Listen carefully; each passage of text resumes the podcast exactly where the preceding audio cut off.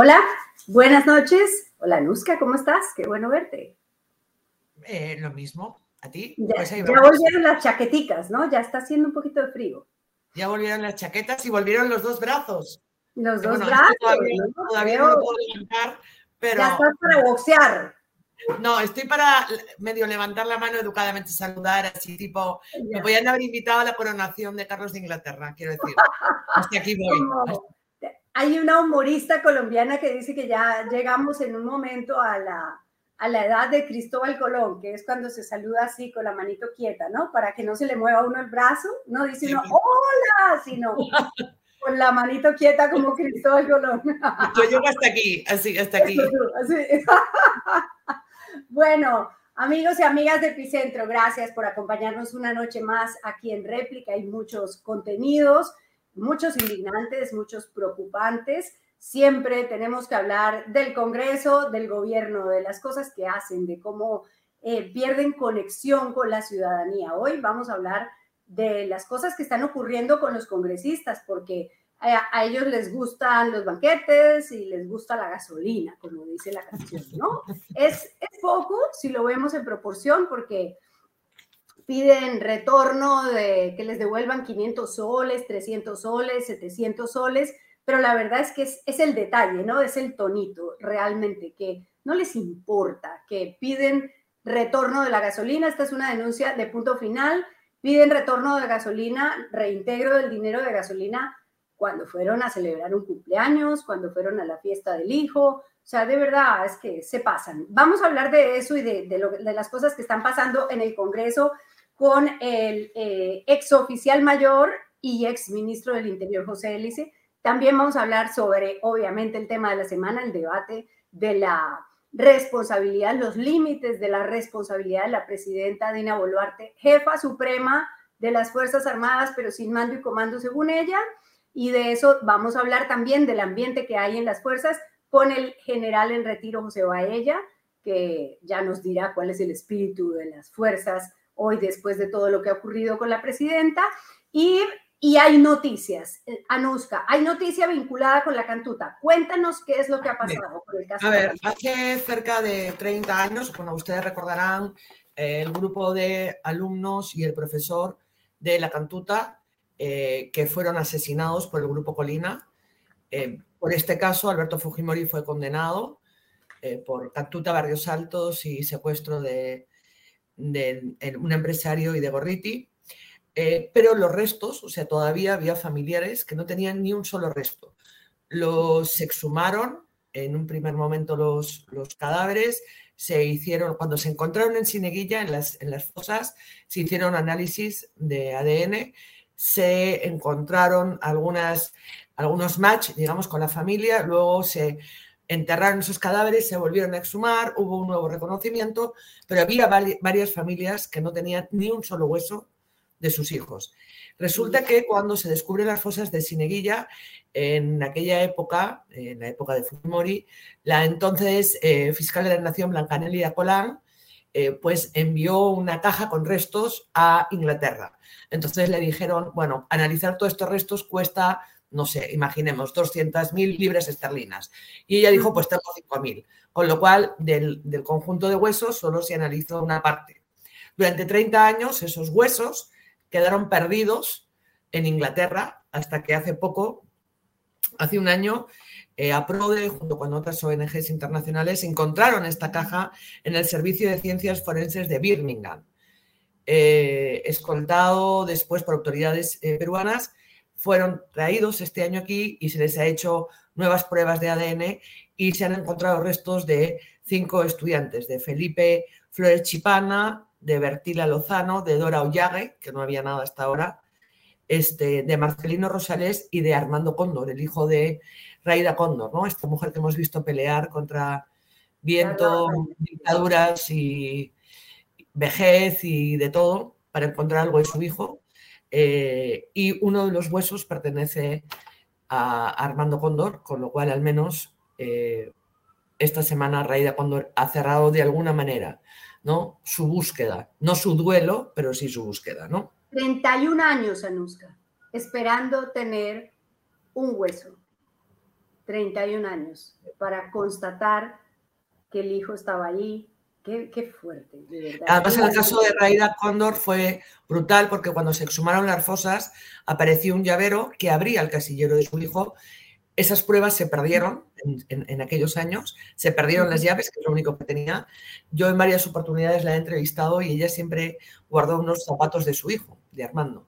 Lo único que tenía, que dejó con los años, que guardó un poco a escondidas, a hurtadillas, eran unos zapatos que estaban en la casa, no que llevaba obviamente el día que lo asesinaron.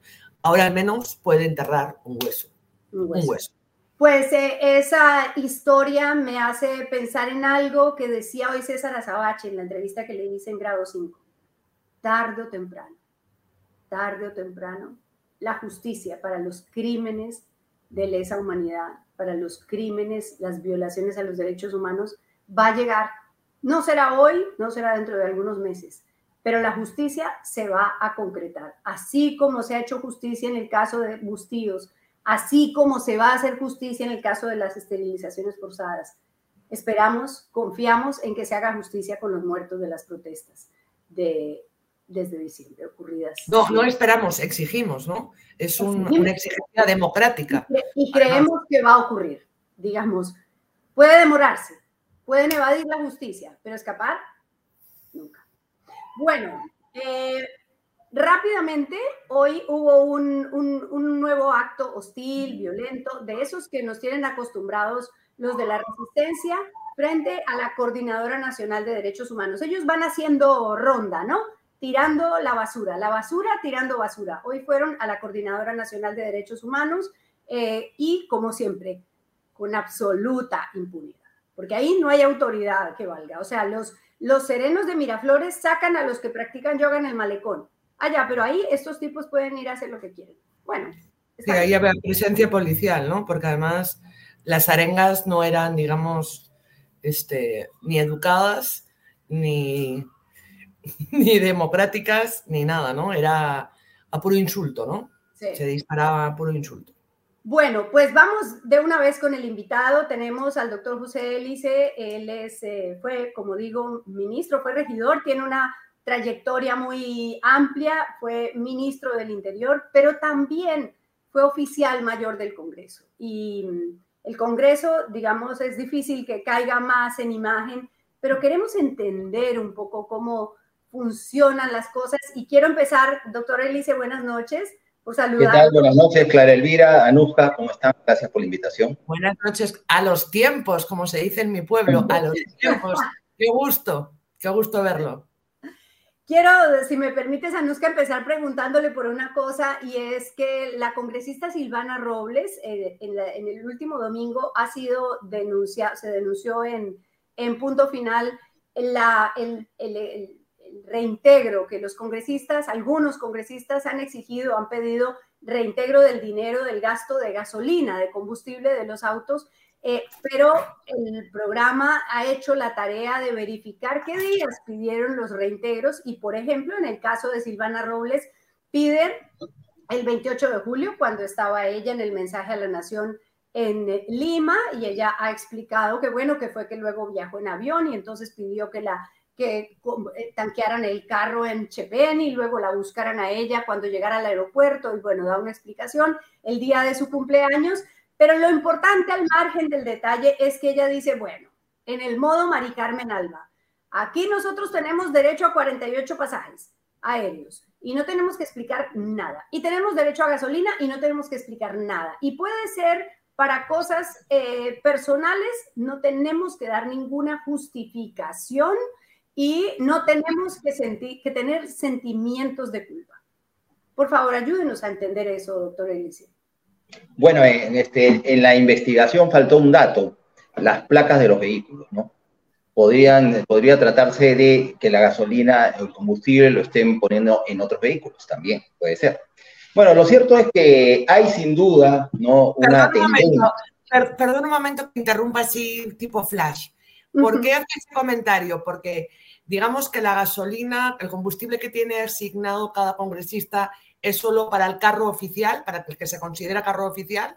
No, pero, pero ¿qué hacían, qué hacían este, digamos, eh, eh, en una, o sea, poniendo combustible en un lugar que está muy lejano al, al, lugar donde la congresista se encontraba en ese momento. Y ha habido, creo, en los otros casos también vieron algo así, ¿no? Por lo menos en un par de casos. En fin, lo, lo que, pero en, en, general, digamos, no son detalles, pero digamos, en general lo que estamos viendo, pues, es una tendencia a aprovechar al máximo aquello, ¿no? De lo que se pueden servir los congresistas en el Congreso. Eh, la investigación que se mostró ese día, la investigación periodística, partió de la cartilla que reciben los congresistas cuando juran el cargo o antes de jurar el cargo.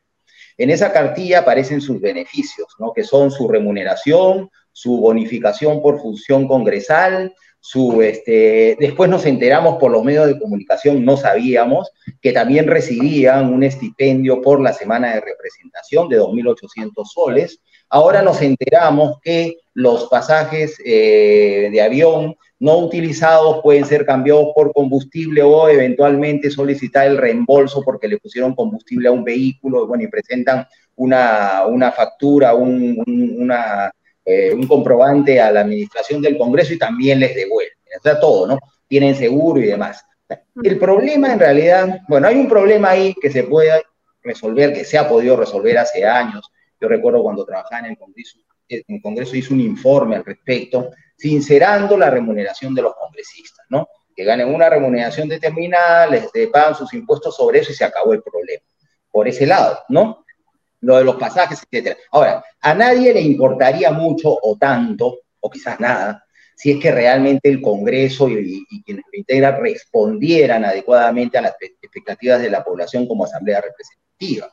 Lo que pasa es que hay una distancia tan grande ¿no? entre nuestra asamblea representativa y la ciudadanía que la gente reacciona inmediatamente frente a cualquier acto de aprovechamiento de los recursos públicos, por mínimo que sea. Bueno, no hay nada mínimo en el uso de los recursos públicos, ¿no? En todo momento hay que ser muy responsables utilizándolos porque son justamente esos recursos públicos, que provienen pues de los tributos y básicamente provienen de dos fuentes, hay otras, ¿no? De los tributos y del endeudamiento, o sea, de nosotros, de los que pagamos tributos y del endeudamiento eh, de, que pacta el Estado, que celebra el Estado con, con diferentes organismos financieros internacionales y también privados, incluso a nivel nacional, y que son deudas que al final todos tenemos que pagar. De eso se trata. Entonces hay que tener mucho cuidado con su uso, hay que ser austeros, hay que usar solamente lo necesario y utilizar en lo que corresponde aquello que tiene un destino también esté previsto. Entonces, eh, eso es lo que está sucediendo eh, y, esto molesta mucho más. Esto tiene que ver también eh, porque no hay pues disciplina en el Congreso. No, no hablo del Código de Ética Parlamentaria, la Comisión de Fiscalización, bueno, que en este caso, en el caso de, los actos particulares de los congresistas, eh, no necesariamente tiene que abocarse a, los casos, pero sí eh, la Comisión de Ética Parlamentaria. Pero no estoy hablando de eso, estoy hablando de los grupos parlamentarios. Como no hay grupos parlamentarios sólidos que pongan disciplina, que ordenen, pero además que se hagan responsables frente a la ciudadanía por, por, quienes integran esos grupos y los partidos que los llevaron al Congreso también eh, tengan un, una, un, nivel de responsabilidad por las personas que llevan al Congreso. Ahora, hay otro problema. A mí me gustaría un poco que nos hiciera así como de coquito de, de profesor.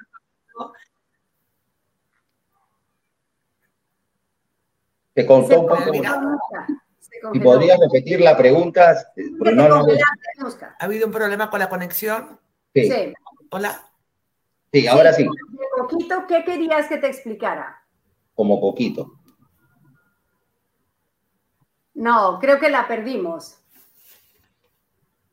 No nos está escuchando, ¿no? Bueno, no, entonces eh, estaba terminando su, bueno, eso es, no, es, es, un tema muy complejo, pero en general es una, la responsabilidad de los partidos. Entonces yo me meto ahí y le, quisiera que viéramos lo que dice Patricia Juárez, porque la congresista de Fuerza Popular habló sobre este tema de la gasolina y de la responsabilidad que tienen los congresistas frente a la transparencia de este punto. Veámosla y luego lo comentamos. de Lima, nosotros no usamos ni gasolina, no, nosotros no tenemos este, digamos, chofer asignado, ni gasolina asignada, ni nada por el estilo. Yo compro mi gasolina, pago mi celular, eh, no tengo eh, ningún viaje pagado por el Congreso, porque creo yo que lo, el dinero del Estado, el dinero del erario público, el dinero de todos nosotros, porque todos pagamos impuestos directos o indirectos, tiene que ser usado de una manera absolutamente austera y racional. Entonces, eh, un partido, una bancada, un partido como Fuerza Popular podría decidir, bueno, nosotros no, o sea, nosotros no vamos a usar esto. así es. ¿Esto sería disciplina de bancada? Así es, claro, claro que sí. No, en, en algunos países esto es usual. Por ejemplo, en España eh, bueno, no sé si ahora es así, pero hace unos años cuando yo con alguna frecuencia eh, visitaba el Congreso de los Diputados por razones de trabajo, pues eh, hice muchas amistades también parlamentarios españoles, sobre todo en el Congreso de los Diputados, y me comentaban cómo era el sistema, ¿no? Hablando de ellos mismos, de, de sus circunstancias. Es decir, los recursos se le entregaban al grupo parlamentario, el grupo parlamentario pagaba la remuneración y hacía los descuentos, y disciplinaba con eso a sus integrantes, ¿no? Pero en el, en el Perú, claro, Tienes los partidos que eh, hacen propuestas a la ciudadanía de candidaturas para el Congreso, llegan al Congreso, se constituyen en grupos parlamentarios, ¿no? que se identifican obviamente con los partidos que los propusieron, con los que llegaron al Congreso. A veces los partidos eh, logran, digamos, eh, un grupo de representantes pequeños, así que se juntan con otro y forman un grupo, digamos, entrando se puede hacer eso, ¿no es cierto? Forman un grupo parlamentario, ya, pero y pero generalmente eso, eso, eso ocurre o debería ocurrir entre grupos parlamentarios que tienen afinidad programática, etcétera, etcétera, ¿no es cierto? Y, eh, claro, pero no este, esta, esta, lo que está ocurriendo en el Congreso ahora, que está fraccionado en 13 partes, donde hay grupos parlamentarios eh, cuyos integrantes no tienen nada en común, ¿no? Es decir, no hay quien los discipline. En el caso de Fuerza Popular es una excepción, porque es el grupo que se mantiene más sólido de todos los grupos, ¿no? Hay otros más eh, que también un, poquito, pero casi todos se han fraccionado, ¿no? Eh, y en el caso de Fuerza Popular, digamos, tiene una dirigencia, bueno, yo creo que Alianza para el Progreso también tiene una, pero, digamos, estamos hablando, estamos hablando de partidos en muchos casos que se acercan más a la idea del partido con dueño, con propietario, ¿no? Como empresas políticas, como, como, como aventuras políticas, circunstanciales. Entonces, esto no le puede dar buen futuro a ningún parlamento, que no hay cohesión, no hay coherencia en el mensaje, no hay disciplina, no hay nada, y no hay responsabilidad frente a sus electores y todo el tiempo frente a la población. Porque paradójicamente un parlamento, y así está en el reglamento del Congreso, además del Perú, ¿no? el Congreso de la República es definido como, definido como la Asamblea Representativa del Pueblo. Aquello de que es el poder legislativo, sí legisla, claro, y de manera principal, pero un parlamento principalmente es un órgano representativo. Y si la ciudadanía no siente que lo representa en nada, pues estas cosas cada vez van a enojar más a la ciudadanía frente con relación al Parlamento, ¿no? Y el Parlamento eh, se sigue debilitando institucionalmente. Y eso afecta, siendo uno de los órganos centrales ¿no? del juego del poder en una democracia representativa, afecta a todo el sistema. Eso es lo que tenemos, una crisis de representación que arrastramos ya décadas. Em, eh, José, a ver, desde que yo recuerdo eh, hacer reportajes, o sea, ya van un par de décadas, siempre se ha hecho notas sobre lo que pasaba en el Congreso, mesa directiva para abajo, gastos, estipendio, recorta sueldos, come pollos, mm, roba luz. Em, me gustaría que nos hiciera un poco como de profesor Coquito.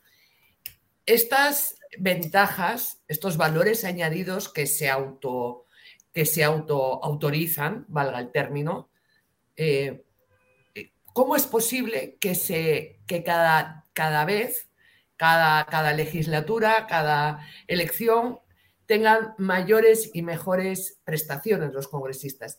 ¿Cómo, bueno, porque las esto? ¿Cómo y quién autoriza esto? Por ejemplo, los gastos de representación. Si ha pasado de que hubiese que, que, rendir esos, en, otros tiempos menos dinero, ahora 2.800 soles, pero en, hace, hace años tenían que rendir los congresistas ese gasto. Hemos pasado a que no, no se rinde ese gasto. El gasto en gasolina tampoco se rinde en cuentas. Entonces, ¿Quién autoriza esto? Para que la gente sepa un poco cómo se organiza el Congreso, que es importante saberlo. Ya. Hay dos órganos importantes desde el punto de vista administrativo en el Congreso, de los recursos del Congreso, ¿no? aparte de la administración que encabeza el oficial mayor. El Consejo Directivo, en primer lugar, que aprueba el, este, el presupuesto del Congreso y cualquier, digamos, lineamiento administrativo general en el Congreso, y la mesa directiva que ejecuta los acuerdos del Consejo Directivo y además este, toma diversos acuerdos que tienen que ver, digamos, con la aplicación de las reglas de orden presupuestal o las reglas financieras del Estado a la, a, la gestión de los recursos estatales, ¿no? Y de ahí pues salen este tipo de acuerdos que muy, eh, vamos a decirlo entre comillas inteligentemente, lo frasean de tal manera que se van como ocultando esas cosas, ¿no? Eh, pero lo que, están, lo que hemos visto estos días es algo que ya está en la cartilla, ya. Remuneración, bonificación por función congresal, este, eh, el pago por la semana de representación, y también esto de los vales está ahí. Yo no sabía, por ejemplo, yo me enteré por la, por la ¿no? Esto no existía antes. Y también tú haces muy bien en recordar que antes, por ejemplo, la bonificación congresal estaba sujeta a rendición de cuentas, y eso se fue quitando, quitando, y ahora ya no se rinde, y es parte de la remuneración. Una congresista me dijo un día, cuando se rendía cuentas, incluso, me dijo una congresista, yo trabajaba en el Congreso, me dijo, bueno, yo no sé si esta chompa me la compré con mi, con mi remuneración o con los gastos operativos, no había diferencia, era un ingreso, ¿no? Y disponían de él libremente. ¿No? Y por supuesto ahí el, el, asesor, la secretaria o alguien de la administración les ha ayudado un poco, digamos, a justificar estas cosas. ¿no? Eh, por eso todo depende de los controles que tú pongas. Por ejemplo, nosotros teníamos una jefa de tesorería que era implacable y a veces la querían remover porque era implacable, no dejaba pasar nada, ¿no? Y eso es tal, o sea, el equipo, los funcionarios que tú tienes, que son responsables, que están dispuestos a arriesgar, entre comillas, su puesto con tal de cumplir, eh, digamos, eh, sus funciones adecuadamente dentro del marco legal y reglamentario. Eso es lo que necesitamos en el Perú. ¿no? Estas flexibilidades y cosas no, no sirven para nada. Es lo que ocurrió hace poco con el director general de administración en el conflicto que hubo con el oficial mayor José Chevasco, ¿no es cierto? Resulta que el, director general de administración había recibido, había recibido, digamos, la delegación de facultades para hacer muchas cosas en la administración, que es perfectamente legal, pero nos enteramos también cuando ocurrió este conflicto que terminó con la renuncia del oficial mayor. Entonces, eh, estas cosas no deben suceder, el Parlamento no es para eso. Además, tienen 3.500 empleados, o sea, es una cosa de locos, ¿no? El Parlamento no debe tener más, 1.200 ya es mucho y no debe tener más. Tiene 3.500 empleados, es demasiado.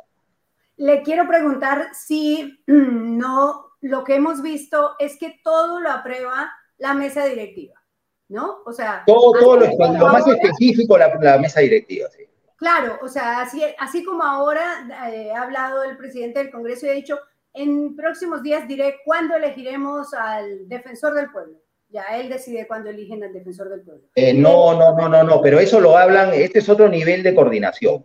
Eh, en lo que es administración, lineamientos generales administrativos y, contenido de la agenda es el Consejo Directivo. La mesa directiva, eh, los miembros de la mesa directiva, encabezados por su presidente, dirigen las sesiones del Pleno del Congreso y de la Comisión Permanente, pero además toman estos acuerdos administrativos más específicos. Pero el órgano de coordinación política, donde se hablan cosas como cuándo vamos a elegir al defensor del pueblo, es la Junta de Portavoces. Ya, pero ahora anunció el presidente eso, pero lo que le digo es, hay como un grupito que es, que es de esa mesa directiva que, que decide, bueno, vamos a proponer que nos exoneren de la, de la norma de austeridad. Y entonces proponen que se exoneran y se exoneran de la norma de autoridad. Es como... Generalmente ahí ocurre, a veces hay, congresistas, eh, portavoces, influyentes de los grupos parlamentarios que se acercan a las sesiones de la Junta de Portavoces y hacen estos pedidos, o a través de un miembro de la Junta de Portavoces se hacen estos pedidos. Y yo he visto en mi época que los miembros de la, de la, de la, de la, perdón, de la, de la mesa directiva eh, se, se, sentían, digamos, eh, que estaban en problemas porque no estaban de acuerdo con lo que ha pasado con el presidente del Congreso, que ha firmado con reservas el acuerdo. No ha querido, digamos, este, entrar en conflicto eh, con, con sus demás colegas de la mesa directiva, pero ha dejado ahí pues su posición no registrada en el sentido de que él no está de acuerdo, pero firma para que, para que se pueda ejecutar el acuerdo, pero con las reservas del caso, ¿no? No está de acuerdo, básicamente. Me parece bien que lo haya dicho, ¿no? O sea, ¿es un mal endémico o esto cada vez va peor? Eh, no, sí, eh, sí, bueno, podríamos decir que es un mal endémico, pero no sé. Yo repito, perdónenme, esto, esto puede parecer una cantaleta, pero todo tiene que ver con los grupos parlamentarios. No hay quien se haga responsable de la conducta de los congresistas y, y quien este, eh, ponga disciplina en esto. El presidente es un primus inter pares. Está la comisión de ética, donde no sé pues, qué conversaciones habrá cada vez que se procesa un congresista, no sabemos, no, no estamos enterados, ¿no? Pero... Este, negociaciones y yo digo negociaciones. Sí, siempre hay negociaciones. En el Parlamento, hay, en todos los parlamentos del mundo hay toda clase de negociaciones. Claro. Pero, digamos, hay unos que, cumplen con un patrón ético mejor que otros, ¿no? Eh, hay otros que, que, ni siquiera saben disimular, ¿no? pero como los tienen sueltos, como cada congresista es una suerte de príncipe que no tiene disciplina, ni tiene, no tiene régimen, entonces este, se les ocurre cosas que otras personas les sugieren, ¿no? Eh, hemos visto también en algunos reportajes de la televisión eh, estos audios que se han filtrado, congresistas que tienen problemas económicos, que han hecho... Claro, los mochasueldos. Sí, tienen, claro, muchas, y tienen, y los mochasueldos, que es una, una barbaridad. Cuando yo trabajaba en el Congreso había, había algo de eso. ¿Perdón? Mochasueldo siempre, ha habido. Siempre ha habido eso, eso iba a decir. Se acercaba a decirte en pasos perdidos, me mochen el sueldo, pero no puedo declarar, porque además, si declaro, no solo... Claro, lo que pasa es que antes no había, no, no había la, la tecnología antes no teníamos la tecnología de hoy, no había el WhatsApp, entonces ahora se filtran los WhatsApp y sabemos claramente cómo es que yo no, yo, yo también escuchaba en mi época esto, y yo les decía, bueno, traten de grabarlo con una grabadora, pues no habían las cosas que hay hoy día, ¿no es cierto? Pero, y en algunos casos, digamos, los, los, los, este, los líderes de los grupos jalaban las orejas por si acaso a quienes eh, estaban bajo sospecha de mochar sueldos a los, a los empleados. Pero ahora yo recién me he enterado cómo es, cómo es, claro, y tiene que ver con cosas que me contaban entonces, pero, pero que no había pruebas, no había eh, pruebas materiales. Entonces, eh, sí, pues así es, ¿no? Le dicen, sí, eh, y ya me tienes que entregar, qué vergüenza, un congresista, una congresista, ya se, te ha pasado el día, que no sé qué, entregarle a tal o cual, que, uy, no, me, realmente es... El congresista Castro, me acuerdo, de, de Tacna, yo hice ese reportaje hacía que eh, en la oficina descentralizada de Tacna pagaran el alquiler las personas que trabajaban. El alquiler, los periódicos, el teléfono, llevaran las mesas, pusieran el papel, los bolígrafos. Quiero decir, o sea que eso ha existido siempre. ¿no? La cuestión es la lo que usted dice, ¿no? La, poca legitimidad que tienen, ya no aprobación, sino... Claro, lo que pasa, pero por ejemplo, hay una diferencia, sí, que tiene que ver y que muestra un poco que espero que lo que, lo que digo tiene algo, algo de cierto, ¿no? Antes, ¿no? Por ejemplo, pedían prestado, pedían, era, era común que, que, soliciten eh, que les presten los automóviles y, se les prestaba hasta 15 días. Se les prestaba y algunos traían un automóvil Volvo, ¿no? Con, con residuos de, de, ladrillos. O sea, usaban un, carro que era para transporte no para hacer su mudanza, llevar su material de construcción, pero ahí uno llamaba al vocero, incluso el oficial mayor llamaba al vocero del grupo parlamentario y le decía, mira, acá este señor me ha vuelto el carro así, y le jalaban las orejas y no volvía a pasar, no con esa persona. Entonces había eso, había quien los discipline, ahora no hay quien El caso de Fuerza Popular, este, seguramente se puede explicar por las palabras de Patricia Juárez y lo que parece que está ocurriendo con Fuerza Popular, porque ellos sí tienen más disciplina, pues hay alguien que los disciplina ahí, no sé si será Keiko Fujimori, la dirigencia, la dirigencia del grupo parlamentario, pero ellos sí tienen disciplina, han tomado esas decisiones. Y hay otros partidos que también de entrada, cuando se constituyeron en grupo, decidieron, por ejemplo, no recibir este, el estipendio este por instalación, renunciaron a él. Tampoco tienen seguridad, algunos no tienen seguridad. ¿no? Eh, o sea, también hay, también hay esos ejemplos, ¿no? Más bien sería bueno, digamos, que alguien desde los medios de comunicación haga, que haga un balance, una comparación, ¿no? De quiénes sí, quiénes no, para, porque el Congreso tampoco es que está muy mal, ¿no? Pero, pero yo creo que se puede recuperar todavía, tiene que haber una reacción y esta tiene que ser fuerte, transparente, ¿no? Hasta me da la impresión que el actual presidente del Congreso podría hacerlo, ¿no? Eh, si llega a un nivel de cansancio ya, porque esto, lo, lo, que él ha hecho de firmar con reservas y además decirlo, me parece importante, solo que hay que intensificar este tipo de conductas, hacer todo transparente y cambiar, pues de una vez empezar a cambiar, si no esto, esto realmente es un muy mal mensaje para la ciudadanía y para la confianza en el sistema democrático. Bueno, me quedo con su optimismo, señor José Delice. Gracias por acompañarnos en réplica esta noche. Bien. Muchísimas gracias. Hoy, hoy el comercio, por ejemplo, titula que Ética ha abierto 29 casos en, contra 29 en seis meses. O sea. Sí. Y en la Comisión de Acusaciones Constitucionales han aprobado ahora, hasta donde me vine para hacer el programa, aprobaron Betsy Chávez, la acusación constitucional contra Betsy Chávez presentada por la fiscal de la Nación y contra Rocío Torres también por tijerita al sueldo de los trabajadores. Y también ha aprobado algo más, que es eh, llamar hasta las arenas al presidente del jurado. Ah, pero de eso hablemos ahorita. Ah, hablemos de, los proyectos, que eso es un poco más largo, pero primero Muy bien. El yogur. El yogur y la receta, señora. hoy tengo una receta mal, la hice. Vamos, con yogur Comienza tu día contigo, con el yogur natural y balanceado de Tigo. Solo frutas frescas, mieles y algarrobinas que se derriten en tu boca, especialmente seleccionadas para ti. En el cuidado de tu alimentación, Tigo está contigo. Tus días siempre son mejores con yogur Tigo. Tigo, naturalmente bueno. A ver, que tomo nota. ¿Eh? Y no es broma. Esta es una vinagreta para ensaladas. Ah, ya, eso me gusta. Yogur griego con cilantro, culantro, perdón, que dicen aquí. ¿Ya? Entonces, esto funciona así. Yogur griego, em, sal, ajo, que puedes poner un poquito de pasta, ¿no? De pasta de ajo, que es más fácil. Un poquito de vinagre, si quieres vinagre de manzana o vinagre blanco. Eh, aceite de oliva y cuando ya está bien mezcladito vas probando el sabor, porque la, la, gracia de una vinagreta es que sea que tenga sabores ambivalentes. Le pones un poquito de limón para que te quede, te guarde el acidito y luego al final es culantro. Y entonces haces como una pastica, una, una, una vinagreta, digamos, o queda parecido a una salsa tártara pero el sabor es de un aderezo para ensalada, de una eh, basado en yogur griego, digo, por supuesto, y queda riquísimo para ensaladas verdes. Bueno, esta es nuestra sección de recetas. Ajá, receta con yogur griego que está buenísimo. Muy bien. Entonces, Anuska, vamos. Sí. Vamos con nuestro siguiente invitado, que es el general de la Policía en Retiro, el señor José Baella, el general José Baella, eh, ex jefe de la DIRCOTE, para hablar de todo esto de mando y comando, no mando, pero comando, pero me lavo las manos, entre, entre lavada y lavada, comando a ratos y a veces. Este, muy buenas noches, general, ¿cómo está? Buenas noches, ¿cómo, está? buenas noches, ¿cómo está, señorita Carolina?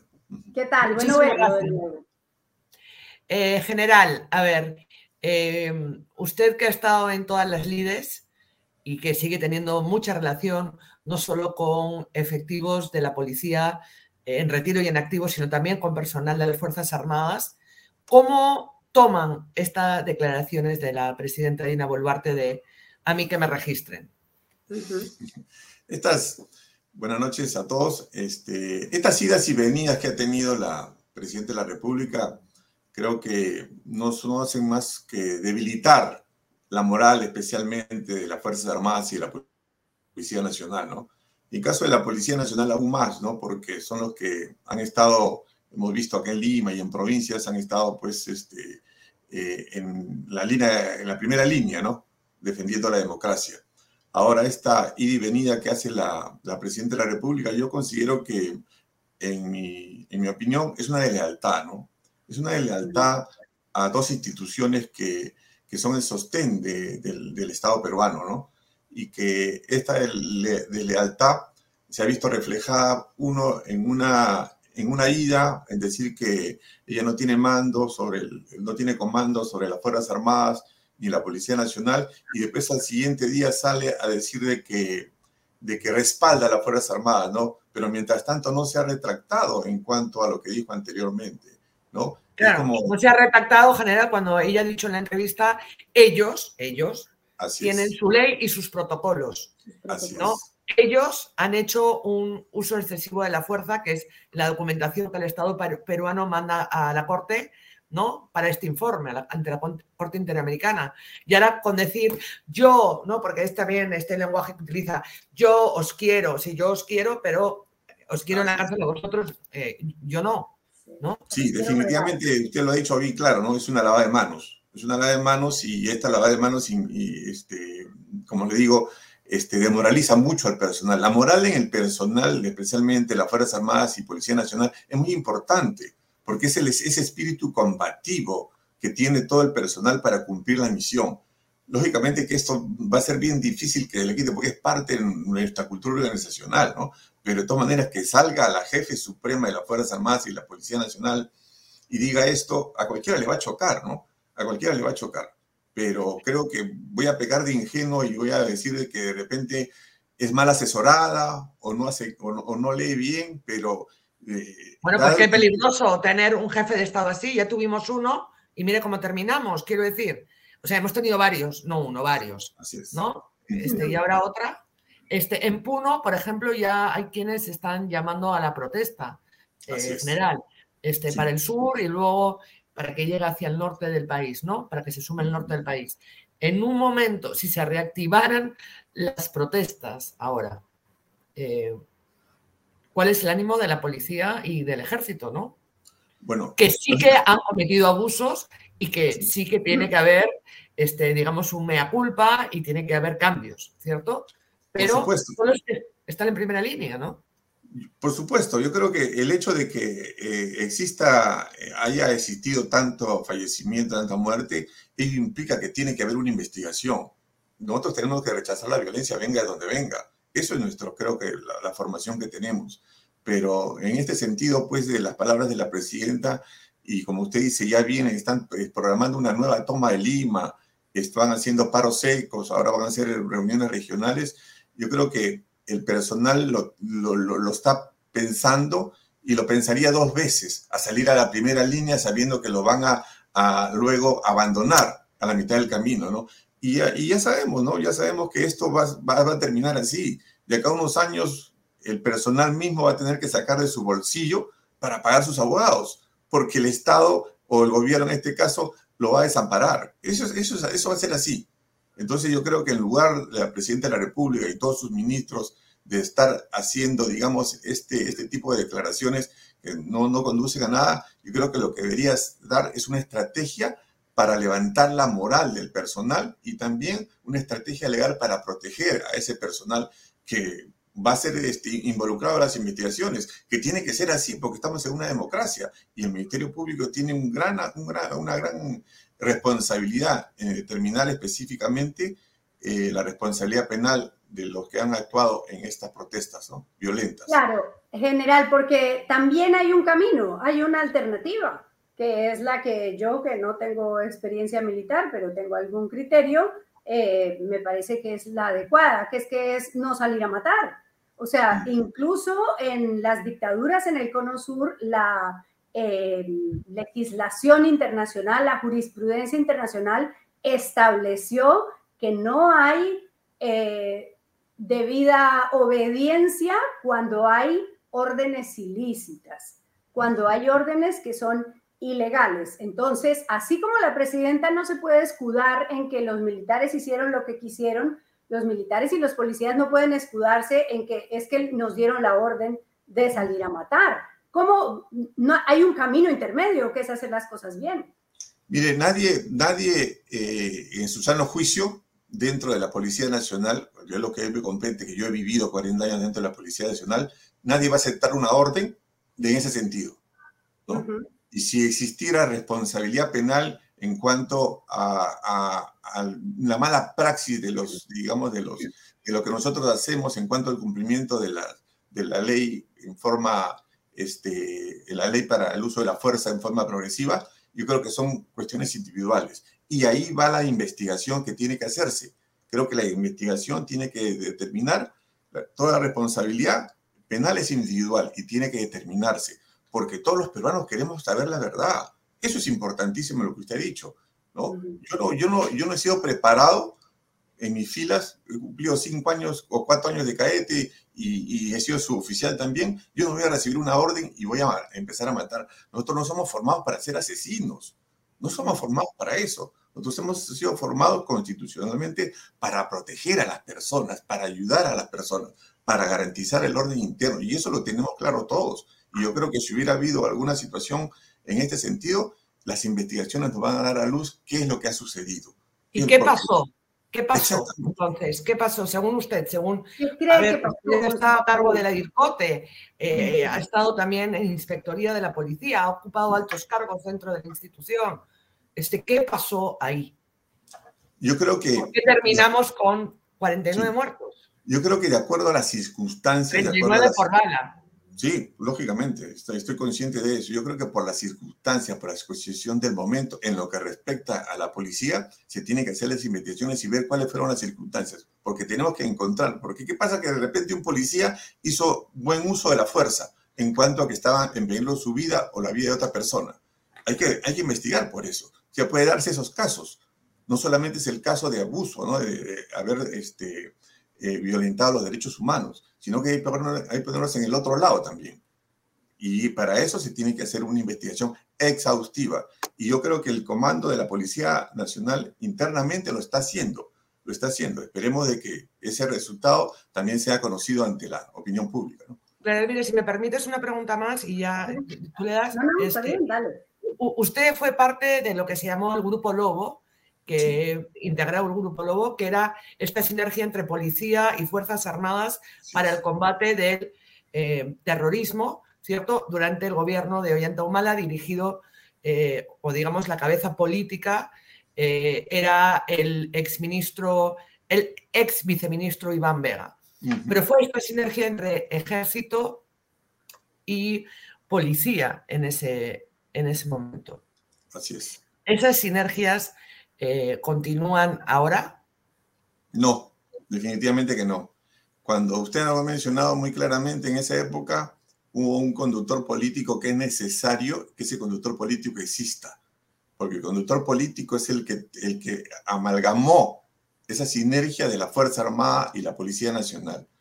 Y amalgamó, le digo en el sentido que lideró y le daba cuenta al presidente de la República y se tomó de la Fuerza Armada y la Policía Nacional lo mejor que hubo por eso que hubo buenos resultados.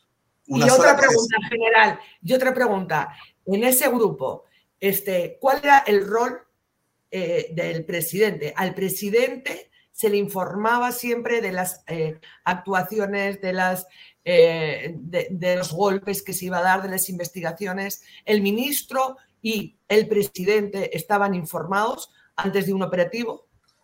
Antes, durante y después antes, durante y después. El presidente es el jefe supremo de la Fuerza Armada y Policía Nacional y es el encargado de velar por la política nacional, tanto interna como externa. Entonces, e, eso era nuestra lema. Nosotros teníamos un trabajo presentado por Dircote, Dirandro, las Fuerzas Armadas, e inmediatamente se hacía la planificación, viajábamos a la zona de, combate e inmediatamente se daba cuenta de lo que íbamos a hacer.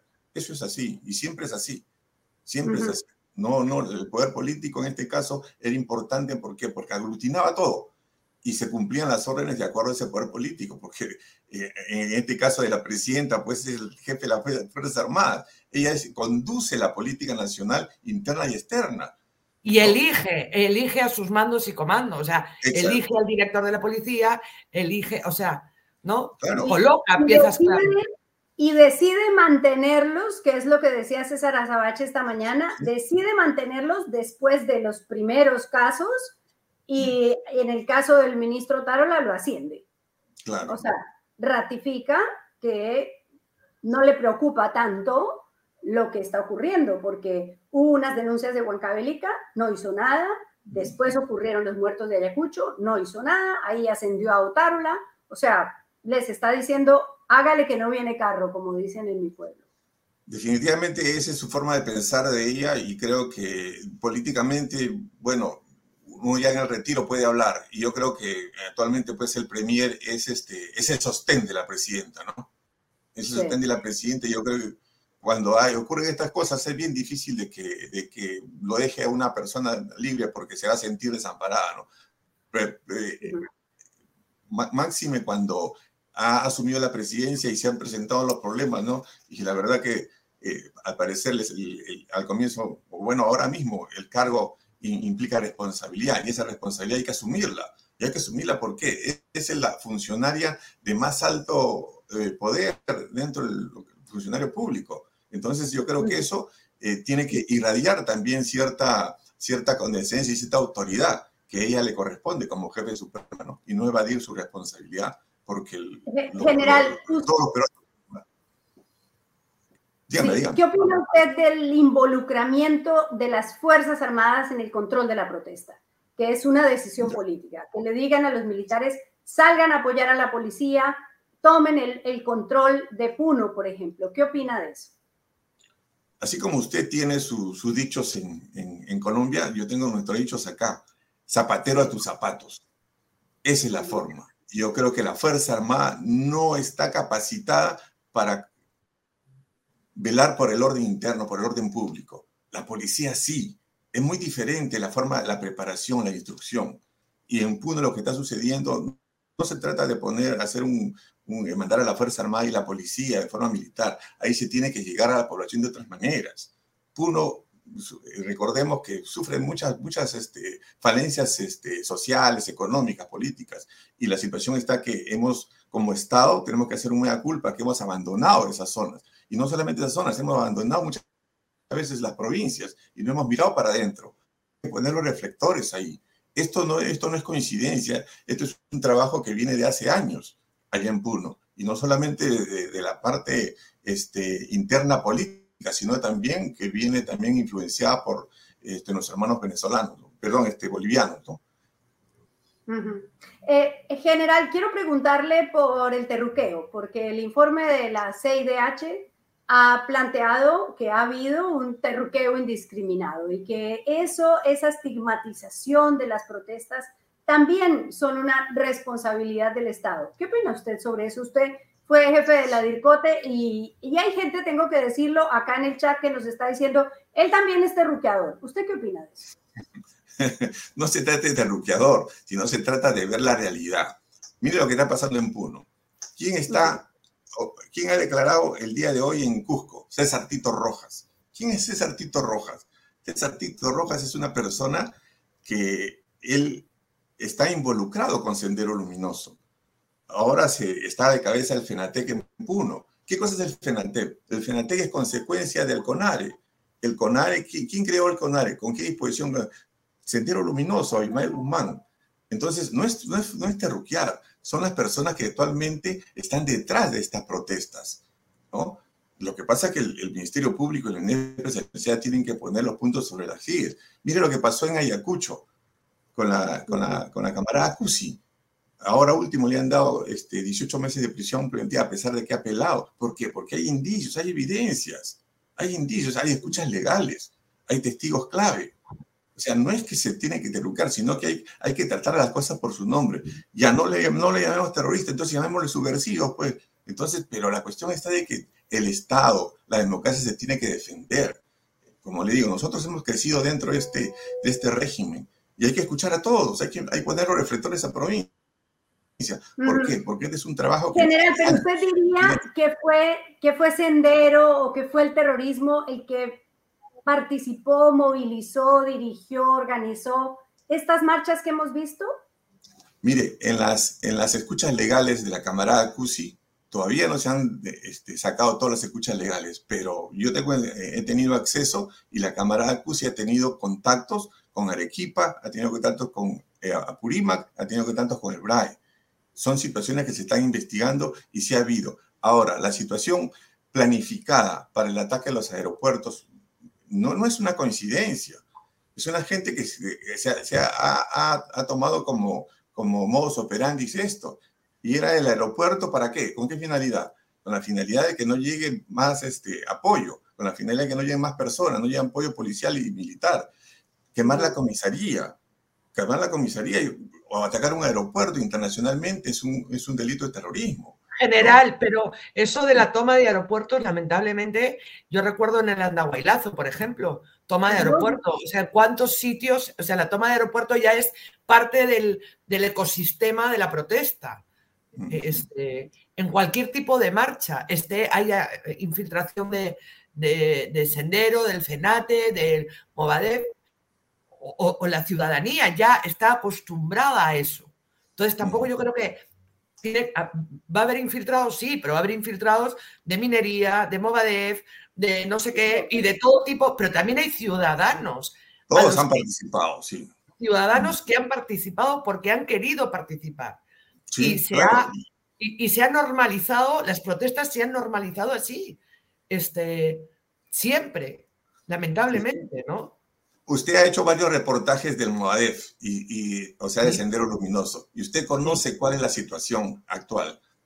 Hasta el año 92 se, se escribe una política de lucha, eh, lucha política con armas a lucha política sin armas. Y ahí sale la, esta facción, la nueva facción roja. Se crea el MOADEF, se crea este FENATEP, se crea FUDEP, etcétera, etcétera. Ese trabajo que están haciendo es un trabajo de masas y esto no lo digo yo, lo dicen los documentos que se han encontrado, ¿no? Y usted conoce cuál es la situación. El trabajo político ideológico de, eh, masas continúa, continúa. ¿Y qué, hemos hecho como, como país para, para contrarrestar eso? No hemos hecho nada. ¿Tenemos acaso una política nacional multisectorial de lucha contra el terrorismo? No la tenemos. Mire la, la ¿cómo se llama? La Marta Guatay. Salió del país. ¿Hubo alguna alerta? Se fue. Pero, ya, Marta, ¿cuál era la situación legal de Marta Guatay? No, no tenía impedimento. Pero ¿Y por qué no podía salir del país si había pagado su condena? ¿Por qué? Porque como, como peruanos que hemos sufrido el terrorismo durante 20 años y nos han matado más de 30 mil personas, creo que no todos los peruanos deberíamos unirnos y, y simplemente este, poner alertas, al menos a la cúpula Sendero Luminoso. Pero ¿de qué, general? Es que ese es el punto. Si el sistema, el Estado, decide que la condena, que el castigo para determinado delito es determinada pena, esa persona es condenada, paga la condena y decide irse del país porque es invivible quedarse en Perú después de haber pagado una condena por terrorismo, ¿cuál es el problema, general? El problema es que, el problema es que, que la situación de un terrorista es muy diferente a un delincuente común. Nuestro sistema practica acá la triple R, que es la resocialización, rehabilitación. ¿Usted cree que, un, usted cree que, que Osman Morote, saliendo, que le toca salir el próximo año o dos años más, ha cambiado de manera de pensar? No, pues, no, eh, eh, ellos. Pero ¿qué hacemos? ¿Los, matamos en la cárcel? ¿Los no, metemos la hacemos? No. Nos sentamos a la mesa y establecemos una política nacional de lucha contra el terrorismo. ¿Para qué? Para poder tener, digamos, controlados a todas esas personas, especialmente a la cúpula, porque va a ser materialmente imposible. en su casa. Es que no entiendo cuál es el camino. Si el Estado de Derecho establece que hay unas condenas y que luego recuperan sus derechos y se van para Argentina, ¿cuál, qué, qué, más podríamos hacer? ¿Qué más podríamos hacer como Estado protegernos? Como Estado protegernos. Yo creo que es necesario como Estado sentarnos a la mesa y protegernos. Creo que sí, una democracia tiene que defenderse. ¿Y cuál es la manera de defenderse? La manera de defenderse es que el Estado tome sus medidas al menos para saber dónde están, al menos para saber dónde están. Y eso no se va a ir en contra de los derechos. En otros países sucede, en otros países sucede. En Alemania, por ejemplo, sucede. En Alemania sucede esa situación, en España sucede. ¿Sucede que qué? Que, hay control, que hay control de los principales dirigentes. Ellos tienen que, van a vivir a un sitio y tienen que avisar. Pero no les impiden salir del país si ya pagaron su condena. A, nadie se les va a impedir, simplemente alertas, pero alertas a nivel nacional para que la gente sepa y también avisar al otro país, porque esa es parte de, la, de la, ¿cómo se llama?, de la convivencia internacional. Para eso está Interpol. O sea, se fue a, a Argentina y nadie le pasó la voz a Interpol. No sabían, no sabían que estaba en Argentina. Entonces yo creo que esto hay que internamente ponernos este, a pensar. Mire lo que ha sucedido con un colegio en, ¿cómo se llama? En, Puno, por ejemplo. Han desfilado estos niños. Se ha abusado, se está abusando de la infancia. ¿Para qué? Para meter consignas políticas. Eso también tenemos que... Hay un gobernador que quiere ceder, este, un gobernador, un puneño, ha hecho, quiere este, ceder Puno a, a Bolivia. ¿Y usted cree que eso, eso, eso no hay que defenderlo? ¿No hay que hacer un trabajo político ideológico en la zona para defender la democracia? Yo creo que sí, yo creo que sí, porque esa es parte de la democracia. Hay que, hay que aceptar los dichos, la libertad de prensa de todos, hay que conversar, pero hay que sentarse a la mesa y, velar por la, juventud eh, futura de nuestro país, ¿no? Muy bien. Bueno, general, tema largo y ancho. Muchas gracias por acompañarnos. Muchas gracias, como siempre, general. Un gusto. Muchas gracias. Buenas, gracias, noches. Gracias. Buenas noches. Bueno, uff, entramos en Honduras, Anuska. bueno. de eso se trata. Epicentro lo que busca es escuchar todas las posturas. Sabemos que hay gente que nos dice, pero ¿por qué invitan a este? ¿Pero por qué invitan al otro? ¿Pero por qué a este? a todos todo el, mundo, toda la gente que no, que no propague mentiras, que no propague fake news, tiene su espacio aquí. Eh, y por eso invitamos al general Baella. Y es interesante escuchar a una persona que ha estado adentro, que refleja lo que piensan los policías, los militares. ¿No? Porque, porque lo que ha ocurrido con la presidenta, pues eso va a tener, es, es como una carga de profundidad, ¿no? Sí, hacia adentro y hacia afuera. O sea, no entiendo por qué ha hecho eso, ¿no? O sea, se ha disparado a los pies. O sea, en su afán de, limpiarse, se ha disparado a los pies. Porque ahí a quién le sostiene. Le sostiene la fuerza, las fuerzas del orden, ¿cierto? Y, mm. y el Congreso. O sea, si tú, además de las fuerzas del orden que han puesto pecho esos policías, que también hay que reconocerlo, que se, les ha mandado sin formación, sin equipamiento, y encima ven como esta señora este, les dice, ellos tienen, ellos, como, o sea, ellos, ¿no? Tienen, su, protocolo, ellos tienen sus leyes, y a mí que me registren, y que su abogado salga Clara Elvira a decir su responsabilidad, ninguna. Es más, ella nunca política, y esto es, ¿no? Y es jurídica. ¿no? Y dice, no ha ido a una escuela de oficiales, ni tan siquiera debe llevar un arma. Bueno, a ver, es que es la presidenta, a ver si entendemos el, la ¿no? el cargo que ocupa cada persona, ¿no? O sea, es lamentable durante años y a mí es algo que me, que me, que me, que no se me va de la cabeza, ¿no? Eh, en cuántas situaciones hemos visto a ministros interpelados eh, en casos de, de protestas ¿cierto? Porque ha habido muertes por uso excesivo de la fuerza, por, la circunstancia que, ¿no? Caían los o al menos eran interpelados, otros eran censurados. Aquí no pasa nada, primero desde el Congreso, y luego tenemos una presidenta que yo insisto en esa pregunta, eh, ¿no? Eh, que le hizo que le hizo León, en, el, periodista del comercio, ¿no? ¿A quién escucha usted? A mí. Dina Boluarte, Sí. ¿Qué ha hecho mal usted? ¿Qué ha hecho mal usted? Nada. No estaba preparada para, no estábamos preparados para una violencia extrema. Sí, hemos comunicado mal. Hemos comunicado mal. Comunicado mal, que siempre le echan la culpa al comunicador, ¿no? No, es que yo soy buenísima, pero, pero no, no logran transmitirme eh, en mi gran talento. Anuska, eh, hoy sí tengo la receta ya de la salsa. Salsa. No, yo me voy a volver Masterchef. Ahí estaba diciendo Masterchef Epicentro, ya. Como si yo fuera una gran chef. En breve. Bueno, tú eres, jurado y yo soy participante, ¿me entiendes? no, al revés. bueno, a ver, veamos las salsas y ya les cuento lo que hice. Vamos con las salsas. No vayan y se hagan una cosita así.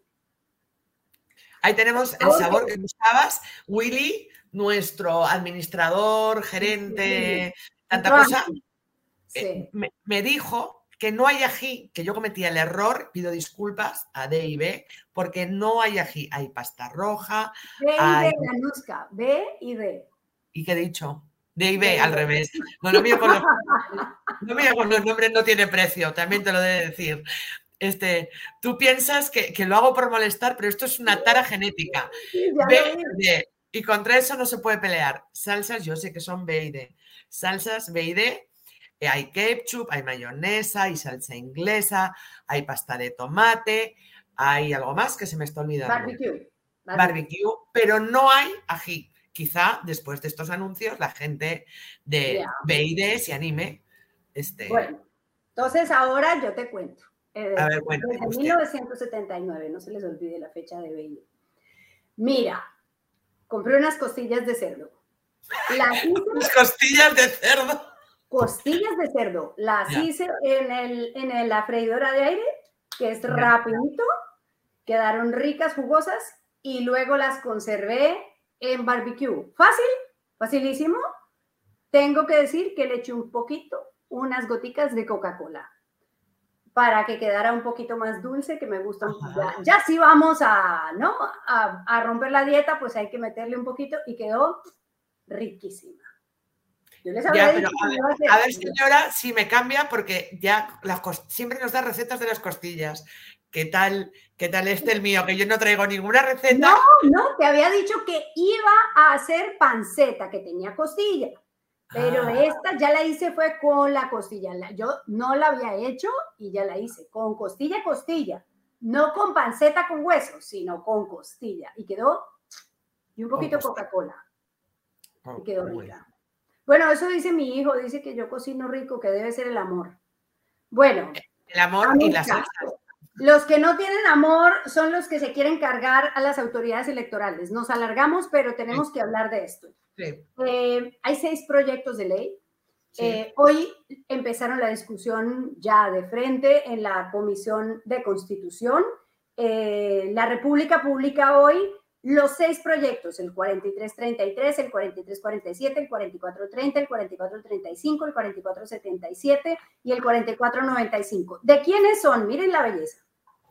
De Luis Aragón de Acción Popular, de Roselia Muruz de Avanza País, de Patricia Juárez de Fuerza Popular, de Elvis Vergara de Acción Popular, de Wilson Soto de Acción Popular y de Alejandro Soto de APP. ¿Qué quieren todos? Cargarse los- a los órganos electorales. O sea, ¿para qué les hago? Ese es el resumen, es el titular. ¿Qué quieren? Ah, quieren meterlos en el artículo 99 para hacerles antejuicio y juicio político, que es lo que es inquietante. ¿Y por qué es inquietante? Porque, bueno, eso es amplísimo, es, les meten infracción constitucional porque miraron mal, porque torcieron un ojo, lleve para la casa porque es simplemente fórmula de mayoría, mayoría manda, y los órganos electorales son los que deciden cosas sobre los partidos, sobre los congresistas que llegan al Congreso, con lo cual es un conflicto de interés grandísimo y ellos tienen además, porque son representantes de diversas organizaciones que llegan a conformar el Jurado Nacional de Elecciones, por ejemplo,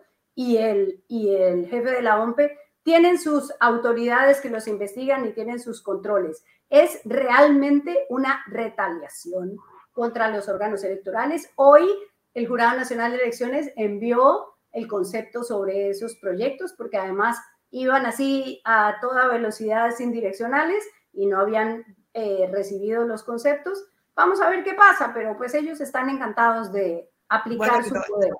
Es una embestida, ¿no? Recordemos que Avanza País presentó hace tiempo un proyecto de ley para recortar el mandato de las autoridades eh, electorales y que hoy la Comisión de Constitución ha aprobado este, citar al, al presidente del Jurado Nacional de Elecciones, al señor Jorge Salas Arenas, para que informe sobre el procedimiento administrativo de inscripción del partido político Perú Primero de eh, el expresidente Martín Vizcarra.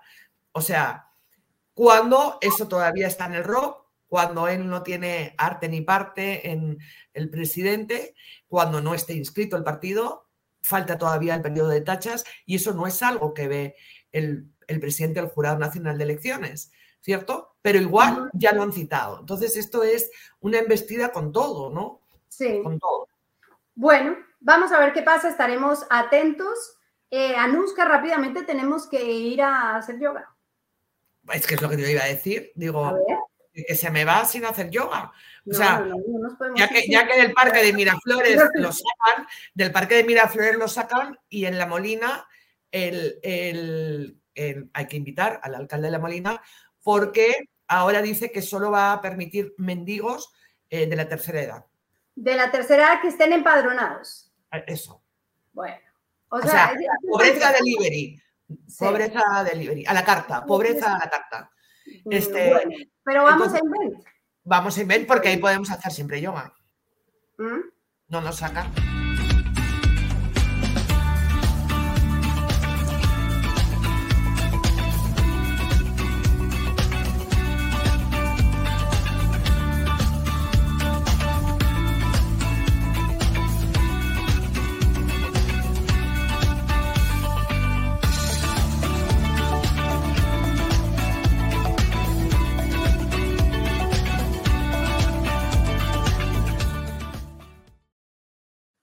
Suárez 739, ya saben, ese proyecto nos gusta.